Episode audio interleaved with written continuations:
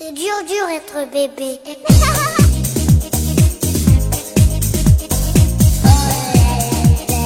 Hello，大家好，欢迎收听 Lady 妈妈腊八粥，我依然是大家熟悉的卢小云。那今天在我的旁边呢，还是坐着一个大家熟悉的老朋友 Jerry。好，各位好，我们又见面。虽然说 Jerry 是一个心理分析专家，但其实 Jerry 还有一个副业，呃，更是经常让我对他顶礼膜拜，那就是星座研究的大师。啊，这个你过奖了，这是兴趣爱好了。嗯嗯，确实，其实有一次啊，我我我在对星座这件事情上呢，以前有一定的好奇度，但是钻研并不深，甚至还有一些从科学角度上一些质疑。但有一次在饭桌上啊，我是拿了嗯三四个自己特别亲近的这个亲朋好友的，呃，这个叫星盘给。杰瑞他来做做咨询，然后杰瑞看着每一个人的星盘，然后对每一个人进行了点评。哇塞，那几乎就是在描述我身边的那个正常人。然后从此以后，我就对这件事情就呃对杰瑞呢就深信不疑。然后确实，他也从科学的一个层面给我讲解了星座的一些原理。对，嗯，那最近前不久，可能很多朋友跟我一样，也刚刚经历过了一个水逆期。对，水逆期是最近的一次，是九月五号结束。刚刚结束，对对对。然后，所以关于水逆的这个事情啊，我相信有很多朋友呢是知道，但是又不是特别了解。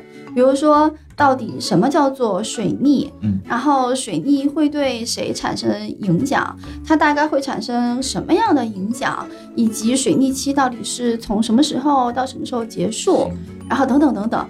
哦，我我觉得我们今天可以就水逆的话题再来深入聊一下。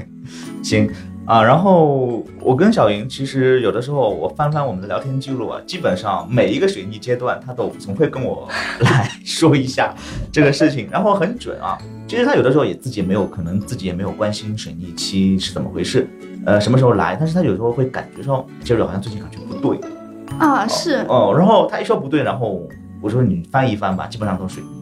对对对，然后我是以前总结过好几次，就是我在之前有有一次水逆期的时候呢，是我头一天我的车轮胎爆胎了，然后我就赶紧去补了换了，换了之后第二天继续爆胎，然后在后面的接着那个水逆期的时候，我是发现我的轮胎被扎钉子了，当时没爆，我本来是去洗车的，然后结果发现扎钉子了。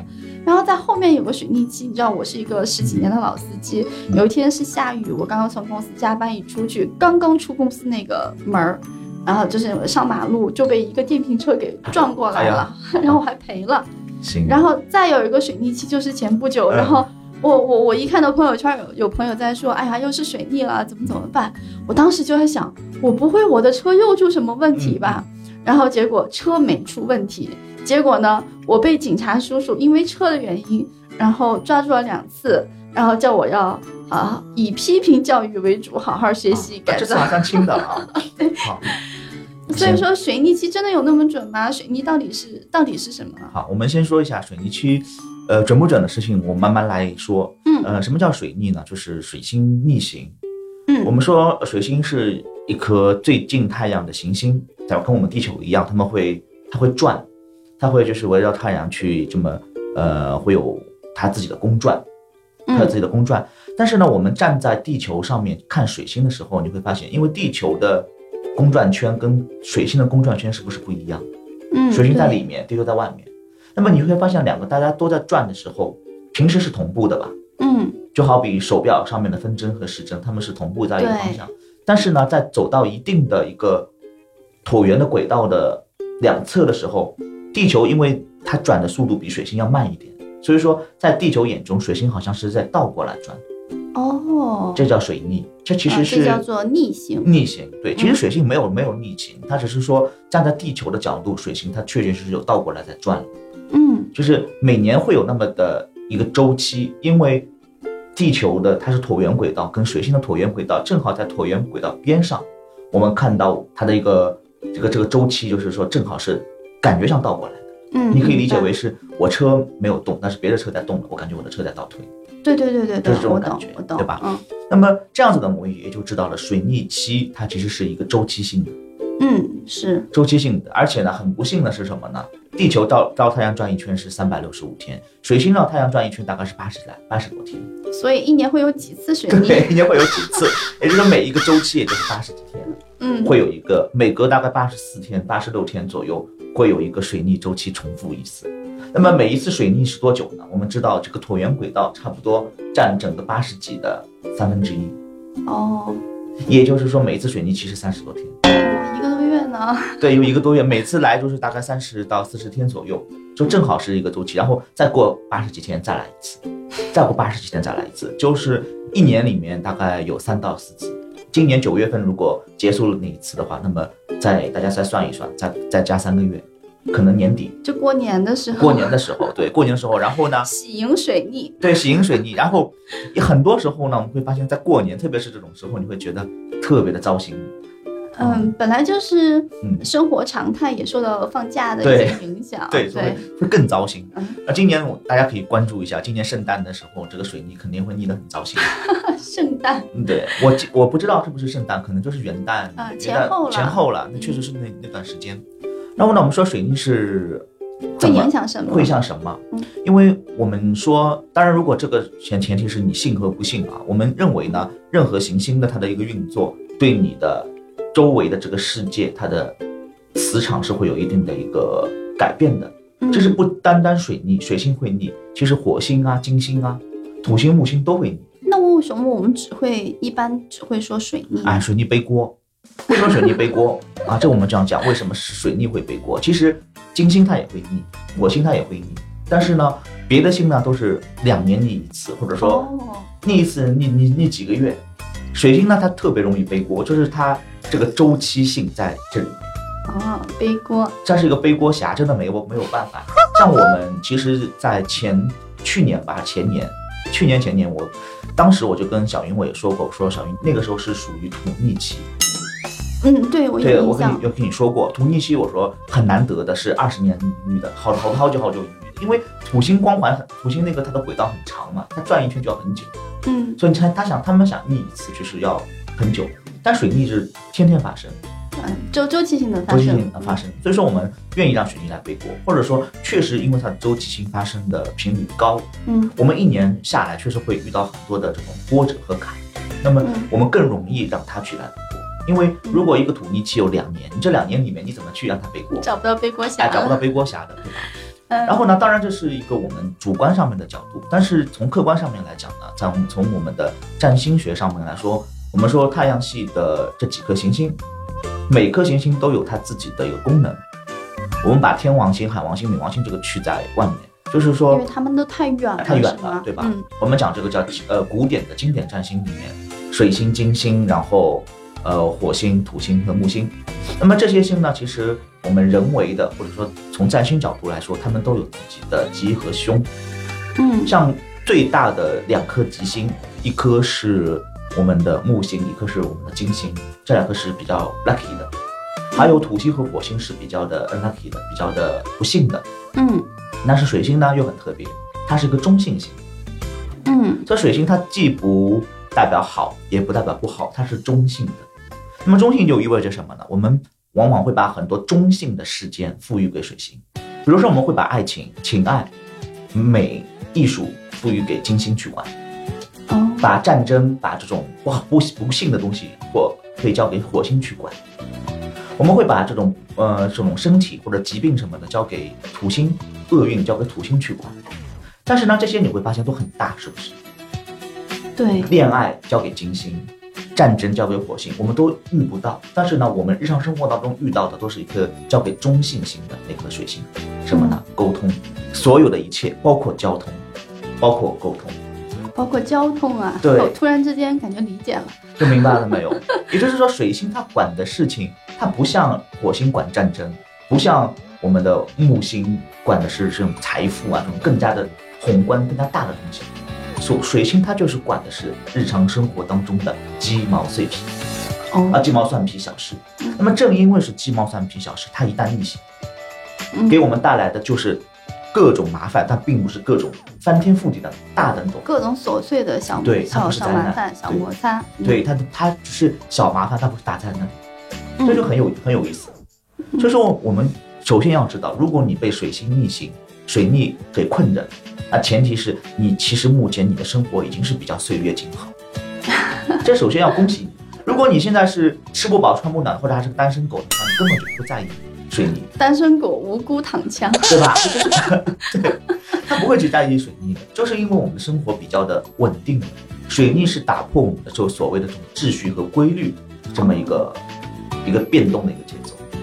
当你当你每天都是朝九晚五、朝九晚五、朝九晚五，非常的规定规律的时候，他就会给你来一次不一样的一些东西。闹钟坏掉了，嗯，有可能它是一个惊喜，它有可能是个惊吓。哎，对，哎呦，那这样说的话，下一次水逆的时候，圣诞皮新年那一次，我要喜迎水逆。啊，你可以喜迎水逆啊，确实是因为你可以理解为，你看小云他这每次水逆你车子都会坏，但是呢，它并没有给你带来对对，直接的这种就是危危害。危害，它就是坏，让你就是让你觉得烦，让你觉得有各种各样的这种 trouble。但是呢，嗯它没有那个，我们可以反过来理解，确确实实它就是用了一些小的 trouble 来，已经缓解到了很大的一些隐患。嗯，说不定你这个胎爆在高速公路上你就更惨，是的，它只是在路路边，啊你你你只是车子刚刚开出去就被那个行人给碰到了，还好你没有加速。对对对，真的是。它就是永远是发生在那些让你本来觉得日子可能会更好的时候，它出现了，让你日子变得并不是那么的更好。对，让你在特别想得意忘形的时候，稍微给你敲一下小警钟。对，就是这样。样的一个过程。所以说，遇到水逆呢，我们首先就要提醒自己了。好了，水逆来了，我们就应该尾巴就应该收起来了，千万不要尾巴在外面晃荡了，然后觉得自己很嘚瑟、很得意忘形。嗯那么有的时候，比如说像我每年出去玩的，呃，机会比较的多，就会经常会安排自己出去玩，其实是很很嘚瑟的。我不上班，我出去玩，很嘚瑟。但是呢，如果遇到水逆期，就要告诉自己，你嘚瑟归嘚瑟，但是你的行程啊，嗯，稍微的要关注的多一点。有的时候水逆很多原因是因为你自己的忘乎所以，自己嘚瑟而已。对，忘了，因为好日子过多了，你过了一百二十天好日子，然后突然之间要过三十天的这种糟糕的日子，那么就很容易出现问题。我就记得我以前就是订机票，我订在我去美国，然后我订的是西雅图飞飞三番的机票，我在国内订的。然后呢，订好之后到到那边去了，我在西雅图玩好，然后回打算回旧金山了。然后呢，发现机场跟我说说，不好意思，先生，你真的是第二天。当时我把这个责任归归归谁呢？我肯定归这归肯定是归水逆。但后来想想。对，水逆是背锅，但是后来想想，确实是是我自己不好。为什么不好？因为我当时定的时候，我是没有把时差给算进去。对，我在国内啊，看到国内的日历在那里去定，然后我就没有去做一次验算，忘了那个时差的一个问题，就是就要定 double check。对啊，你没有 double check，就是你怪水泥还是怪我自己？当然，水泥肯定会影响到我当时这个决策，可能会比较的稀里糊涂。但是嗯如果我当时能够 double check 一下，可能会不一样。嗯，然后呢，后来很好，我在机场，那不是水逆吗？然后机场果然飞机都没有了，但是后来正好他说那个空乘跟我说，他说你可以赌一下，stand by 一下，就是有没有位置。对，后来我等到十一点，果然有个嗯有个飞机，就是说上面有位置，你上去吧，嗯就是说给你改签了。嗯，非常运气很很不错。那么这时候我就很开心，然后我就上上飞机，然后晚上终于就是赶在我第二天我的行程之后，我赶到了旧金山。但是呢，第二天我本来就是打算就是从旧金山开车公路自驾游的，但是我要去租车的时候，我发现我的驾照掉在 掉在了那个西雅图了，二次受到水泥灾难。嗯，这是为什么？就又得意忘形了，然后他又给你狠狠的一击。要夹着你的小尾巴要巴，夹着小尾巴做事嗯。那另外还有就是，有朋友问，水星逆行的时候，嗯它对所有星座产生的这个影响都是一样的吗？还是有些会更敏感？有些会更敏感，确实，事实上是这样子。我们说水星它的守护星座有两个，一个是双子座，一个是处女座，那上升处女座属于这个一样的？，一样。天哪！所以说你的上升或者你的主要的太阳，它如果是跟双子和处女有关的话，嗯那么它必然会受到很大的一个影响。那么双子的水星，它更多的是跟一些交流啊，跟这些东西是有关的。交流沟通理解，容易产生误会。那么处女水星的话，更多的就会以秩序和规律，因为处女座是最最要求对秩序秩序规律的，规律对对，它会破坏在秩序规律上面。如果像我们水星如果逆行的话，等于说守护我们处女座的那个平衡就没有了，嗯，明白就我们的秩秩序就被，就是秩序之神就离开我们而而去了。明白明白，就有点像我们中中国人讲的，就是说本命年。嗯。比如说我是属狗的，然后哦狗年的话，狗的守护神就上天庭去报告去了，就没有人守护神来。管你，哦，这个意思。就是我们的守护星，像你上升在处女座，嗯。就很容易因为水逆的时候产生一系列的这种叫秩序感的破坏。是没错，那如果是你有人他是双子的，或者说上升在双子，嗯。在水逆期他就特别容易在交流上面嗯产生问题，那很容易就是说跟人吵架。嗯很，多时候如果谈恋爱的话，很容易在这个时候就出现很多的这种坑坑洼洼，哇塞，那连谈恋爱都会受到影响会有影响交流啊！双子座的朋友们听好了，对，所以说水逆确实对这两个星座的影响是特别的大，嗯，对别的来说会好一点点。嗯，对别的除了这两个之外的会稍微好一些。嗯，那双子座的朋友们还可以记住，如果有一天你跟，呃，你的另一半如果有在不小心吵架什么的，有一个背锅侠出现了，对，就是水逆啊，不是我，这前面跟你吵架的不是我，是水逆了，我我脑子不好用了，嗯你可以这么说。处处女座也是一样的，所以说我我特别建议，像我自己是太阳在处女座上，特别建议我们处女座的在水逆的期间出门多检查一下。嗯然后呢，水逆期我忘忘带钥匙的经历特别多，啊，出门先检查一下。然后呢，有的时候就是你的一些行程啊什么的，嗯，多多的去 double check 一下，这个都很、很关键。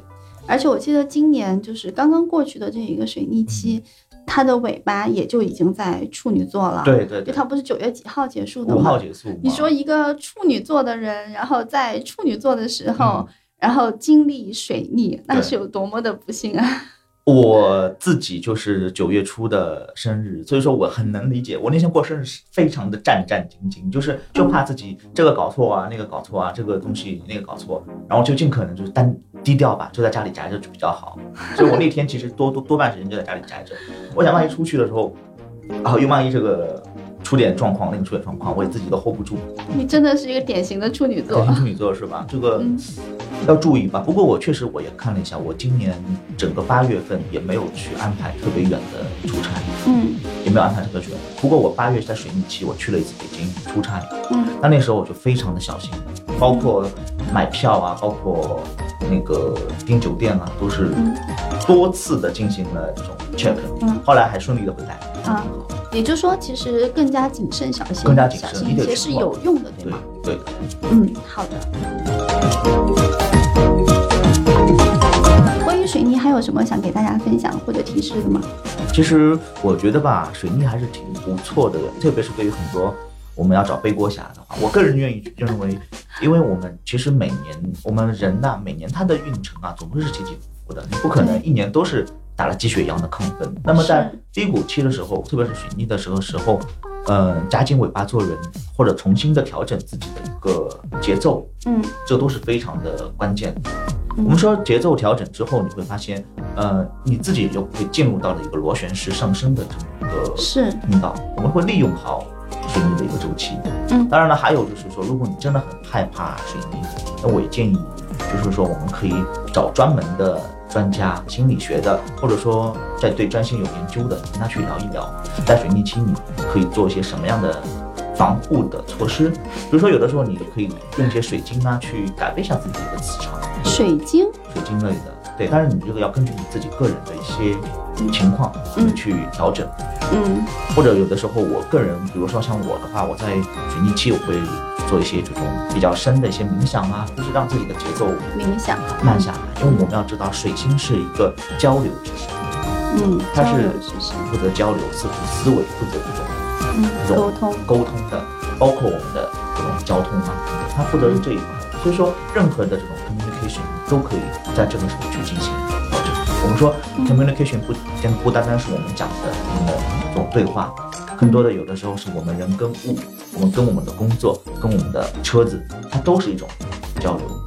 嗯就是你在水泥期，你就想着我是不是水泥期来了，我就把车子现在保养一下，嗯或者说我跟外界的这一切的就联系要重新的去睁开眼睛、揉揉眼睛去看一看，嗯。看着这样。那我听下来，总之就是水逆的时候呢，呃，从大的来讲，然后大家觉得是一个不大好度过的时期对，然后会有各种的小麻烦出现。但是呢，其实水逆期，我们从另外一个角度去面对它的话，它其实也会给我们带来更多的好处。对，然后比如说让我们更加谨慎，让我们能够呃学会周期性的如何走出困困境和提升自我，对，包括更多的思考和冥想。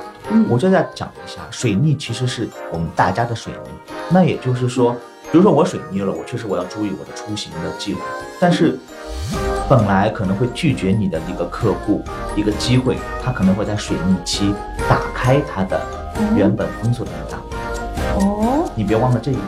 就本来那个人，那个你的客户可能一直拒绝你，不想跟你合作。水逆期他脑子进水了，他说不定就答应你。就很多时候水水逆期我们要利用好，因为你混乱，你的客户或者你的竞争对手他更混乱。也就是说，这个原本有序的一个状态对，它就存在了一些无序性。对这种无序呢，可能有的时候是麻烦，但有的时候反过来讲，它也是一个小的机会。对，小的机会，因为嗯你只要比别人乱的轻程度轻，那么你就占了便宜，是这样子哎。呀，这个倒是很多朋友们会学以致用了。还有小云，你会发现，就是我们平时像做这种节目，其实有的时候我们每次录好，经常会会坏掉。嗯，你想想看，是不是是是不是当时是在水逆期？你可以自己去查一下，因为像我们这种机器设备啊，包括我们程序员用电脑什么的，水逆期你不保存特别多，哦，对文。档文档文档损坏会你提醒我了，我现在马上看了一下 我们的软件，现在还在正常工作当中这不是我们要立 flag，只是说在水逆期，你可能就应该要多加的去注意这种问题了。当然反过来说，呃，因为你注意好了，可能你会在过了水逆期之后，你会感觉到，嗯，我螺旋式上升，嗯，是我把周围一切东西又理顺了。对你把自己给更加的净化了。对，嗯要知道水逆一年三到四次，嗯你一年其实三分之一的时间都在水逆。嗯，也就是说，你一年有很多可以去促使自己去提升的机会。是的，嗯啊，谢谢杰瑞今天让我们从方方面面全面的去了解了什么是水逆，以及如何去面对水逆。相信对于我们的听友们也会带来很大的帮助。如果你们对星座有兴趣，如果你们对比如说水逆还有哪些想补充的一些话题的内容的话呢，可以在我们的那这个音频节目下方给我们进行评论交流。当然，如果你们喜欢 Lady 妈妈腊八粥，和还可以关注我们同名的微信公众号和微博。